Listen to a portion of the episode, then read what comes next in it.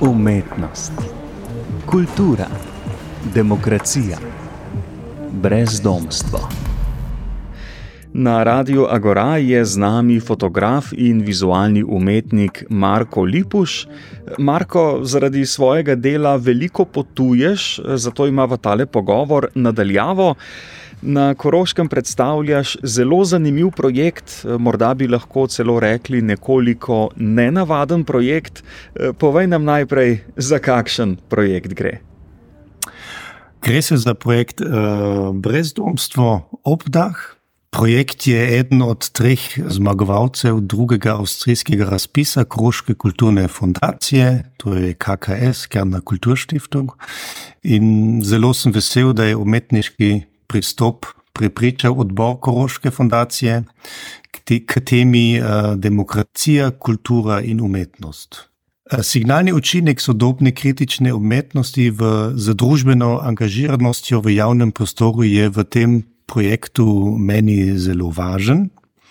S tem fotografsko-umetniškim in video projektom poskušam narediti brezdomstvo vidno in opozoriti na splošno razširjeno ignoracijo do ljudi, ki živijo na ulici. Namen dela je ozaveščanje, ozaveščanje o brezdomstvu v sodobnih demokratičnih razmerah, tako rečemo.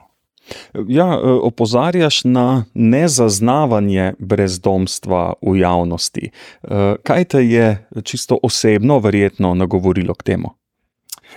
Razmišljanje o tej temi se je začelo že pred leti. 2018 sem bil e, v Parizu, sem imel tam eno štipendijo, eno rezidenco za eno leto. In tam sem živel, tako rečeno, lepo v centru mesta, in okoli mene uh, je, je bilo, ali v Parizu nasplošno, veliko um, brezdomcev. In tako da sem tam prvič začel uh, tudi se fotografsko ukvarjati z to tematiko, tako se je nekako začelo. Uh mhm. -huh. Morda lahko primerjaš razmere v Parizu, v avstrijskih in drugih evropskih mestih, Kakšna je razlika? Je že razlika, ampak recimo tako, eh, vsi, vsa vele mesta so nekako že podobna. Ne? Tudi na Dunaju, čeprav je zelo socialno mesto, je brezdomstvo vidno, če nekdo hoče pogledati. V Parizu je pa morda še bolj vidno kot v drugih mestih, ampak tudi, če hodimo po drugih evropskih eh, vele mestih, opažamo to zelo eh, na podoben način. Občutek imam, da je projekt eh, Obdah brezdomstvo eh, precej drugačen od drugih tvojih projektov. Eh, ali je tako, ali je tak samo občutek? Ne vem, morda je drugačno, ker prezentacija ni zdaj ravno v muzeju, ampak ideja projekta je vedno bila, da se to, ta dela prezentirajo v semi javnem prostoru. Tako kot pešec lahko vidi delo, če hodi skozi mesto v različnih izložbah. To, to je morda drugačno od drugih umetniških projektov, ki sem jih že delal. Uh mhm. -huh. ja, kaj nam lahko poveš o izboru lokacij? Na splošno bo projekt predstavljen v štirih različnih koroških eh, mestih. To je, eh, začnemo letos novembra v Celovcu, potem bo to šlo tudi za novembra, decembra v Wolfsberg in prihodnje leto, februarja pa bo v Beljaku in marca še v Špitalu. Video instalacije so v slogu, tako rečemo, street photography in bodo prikazane mesto za mestom, hkrati v več izložbah, v tem že omenjenem semi javnem prostoru, v celovcu, konkretno je to v Usolinem Gase 4 in potem okrog Burghofa, Bahnhofstraße, Paradajza Gase, Domgase in, in Burgase in tudi v Grajski kapeli eh, Muzeja za moderno umetnost bo eh, to pokazano. Uh mhm. -huh. Kaj konkretno si bomo lahko gledali v teh tvojih uh, videoinstalacijah, kako si to lahko predstavljamo? Slike so v stilu street photography eh, in instalacije so zelo uh, počasno delo, z počasnim zabrisovanjem brezdomcev in njihovih tako bivališč. poskušam pokazati neenake razmere in jih prinesti v zavest mimo hodečih. Torej, kot so tako velike ali manjše videoprojekcije, v katerih se nekaj zakrije ali pa se nekaj pokaže v teku ene minute, približno. Uh, in, in to je ena takšna sekvenca, in takšnih sekvenc je več, skupno malo čez 60, tako da je en tak zelo počasen, uh, miren lup, ki bo viden. In glede na lokacije, in uh, tudi to, da so tvoja dela uh, predstavljena v izložbah. To pomeni, da si lahko tvoj projekt ogledamo tudi mimo grede in ne hote, ne? Ni nam treba vstopiti v nobeno galerijo. Tako je, to je smisel, ne? da, da, da mimo grede uh, opazimo, uh, ali če nekdo hoče, lahko to opazi poleg teh um, projekcij, ki bodo ali preko Beamerja ne, vidne ali pa na ekranih, poleg teh um, pa bodo tudi še informacije za ljudi, katere to zanima, ker se lahko malo več kaj um, izve o projektu in o situaciji. So posneti resnični brezdomci in resnične situacije? Uh, ja. Fotografije so bile posnete v zadnjih letih, letos najbolj največ, ampak v principu v zadnjih letih na potovanju po Evropi, v Rimu, v Atenah, v Londonu in kot že menil v Parizu, in tudi v Naduneju, tudi v številnih nemških mestih. In to so vedno scene brezdomstva. Obrazi niso vidni, ampak se vidijo sledi eh, brezdomstva. Zdaj, glede na to, kar si povedal, da so fotografije posnete bile v zadnjih letih po različnih mestih, verjetno potem sodelujoči brezdomci ne vejo, da sodelujejo pri tvojem projektu. Deloma ne vejo, deloma pa tudi vejo. Včasih uh, so, bila, so bile situacije, da pridem v pogovor in, in, in tako nastanejo slike, včasih tudi ne. Veliko krat sem tudi bil slikat zelo zgodaj zjutraj, ko še manj ljudi, tako da je bilo različno. Ampak seveda ne vejo vsi o tem. Uh mhm. -huh. ja, kakšen pa je bil odziv tistih, eh, s katerimi si se pogovarjal? Uh, večinoma zelo pozitiven. Nekateri so hoteli tudi imeti portrete od samega sebe, tako da so bili zelo odprti s tistimi, ki sem prišel v kontakt. To je bil pravzaprav odziv, seveda, ena določena radovednost, kaj delam tukaj, eh, kaj je namen, eh, ki bo to zavideti, takšne informacije se potem izmenjajo. Uhum.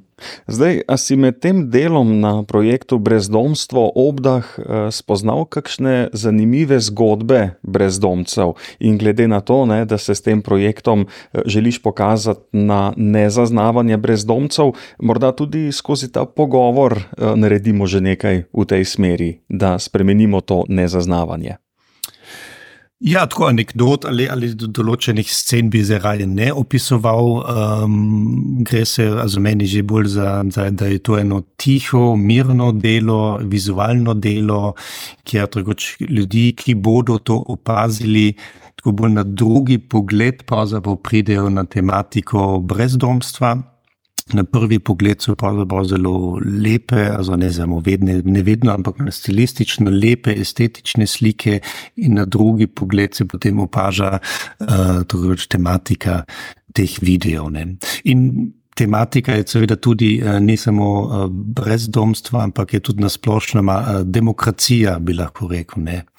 Demokracija je vladavina mnogih, vendar pa v družbenem življenju ne, ne zmorejo sodelovati vsi. Ne? In v Avstriji, na primer, je okoli 20 tisoč ljudi. Je brezdomcev, ki pogosto nimajo dostopa do osnovnih storitev. In v javnem dojemanju prav tako ne obstajajo, nekako njihov položaj je, recimo, zabrisan. Neredko so izpostavljeni diskriminaciji in, in sramu, da, ne, tako, da so sami krivi za svoj položaj. Ne. Tematika ne se gre samo za brezdomstvo, temveč tudi za nas, za družbo, kako mi ravnamo s tem, kaj mi mislimo o tem. Zdaj, kakšno pa je bilo tvoje mnenje o brezdomcih eh, pred začetkom tega projekta, ne preden ti je eh, v Parizu kliknilo, eh, da bi morda iz tega lahko naredil kaj? In kakšno je tvoje mnenje danes? A se je kaj spremenilo, mogoče drugače oblikovalo skozi čas?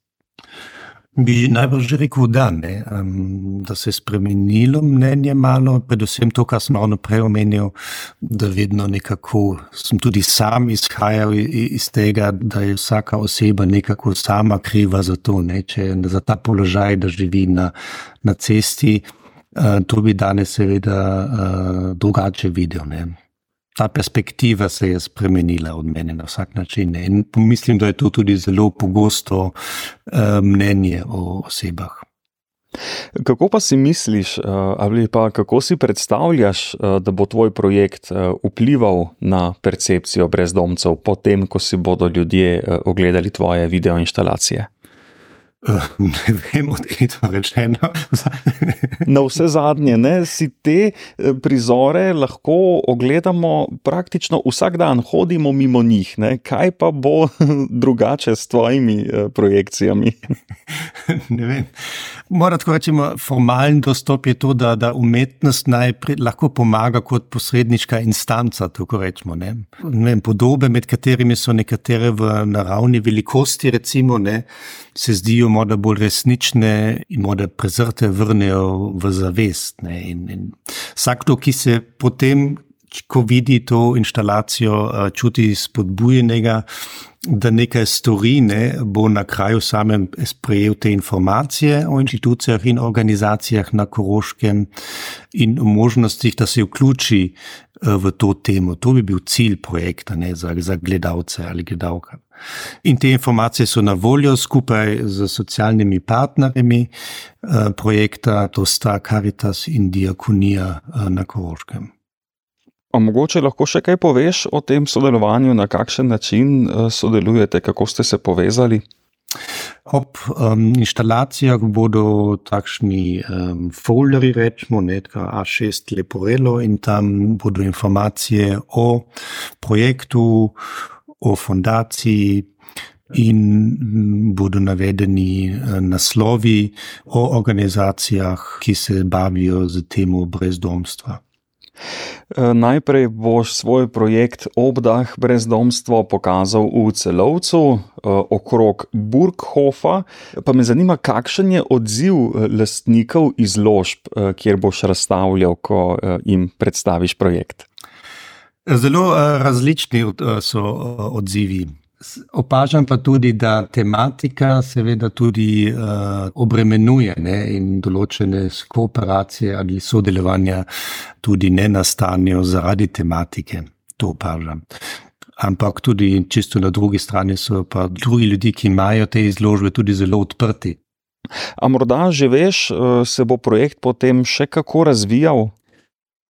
Lepo bi bilo, ali cilj je, ampak tu bi rekel korak za korakom. Zaenkrat začnemo z celovcem, potem gremo v Wolfsberg, na to Beljak in, in Špital. Jeseni ali po zimi 2024 bo to še na Dunaju, to je še uh, fiksno.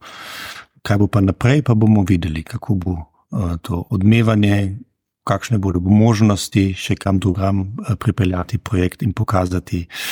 Eh, to se bo več ali manj, po mojem, izdalo, ali pa tudi ne. Uh mhm. -huh. Kakšne so tvoje eh, dosedanje izkušnje?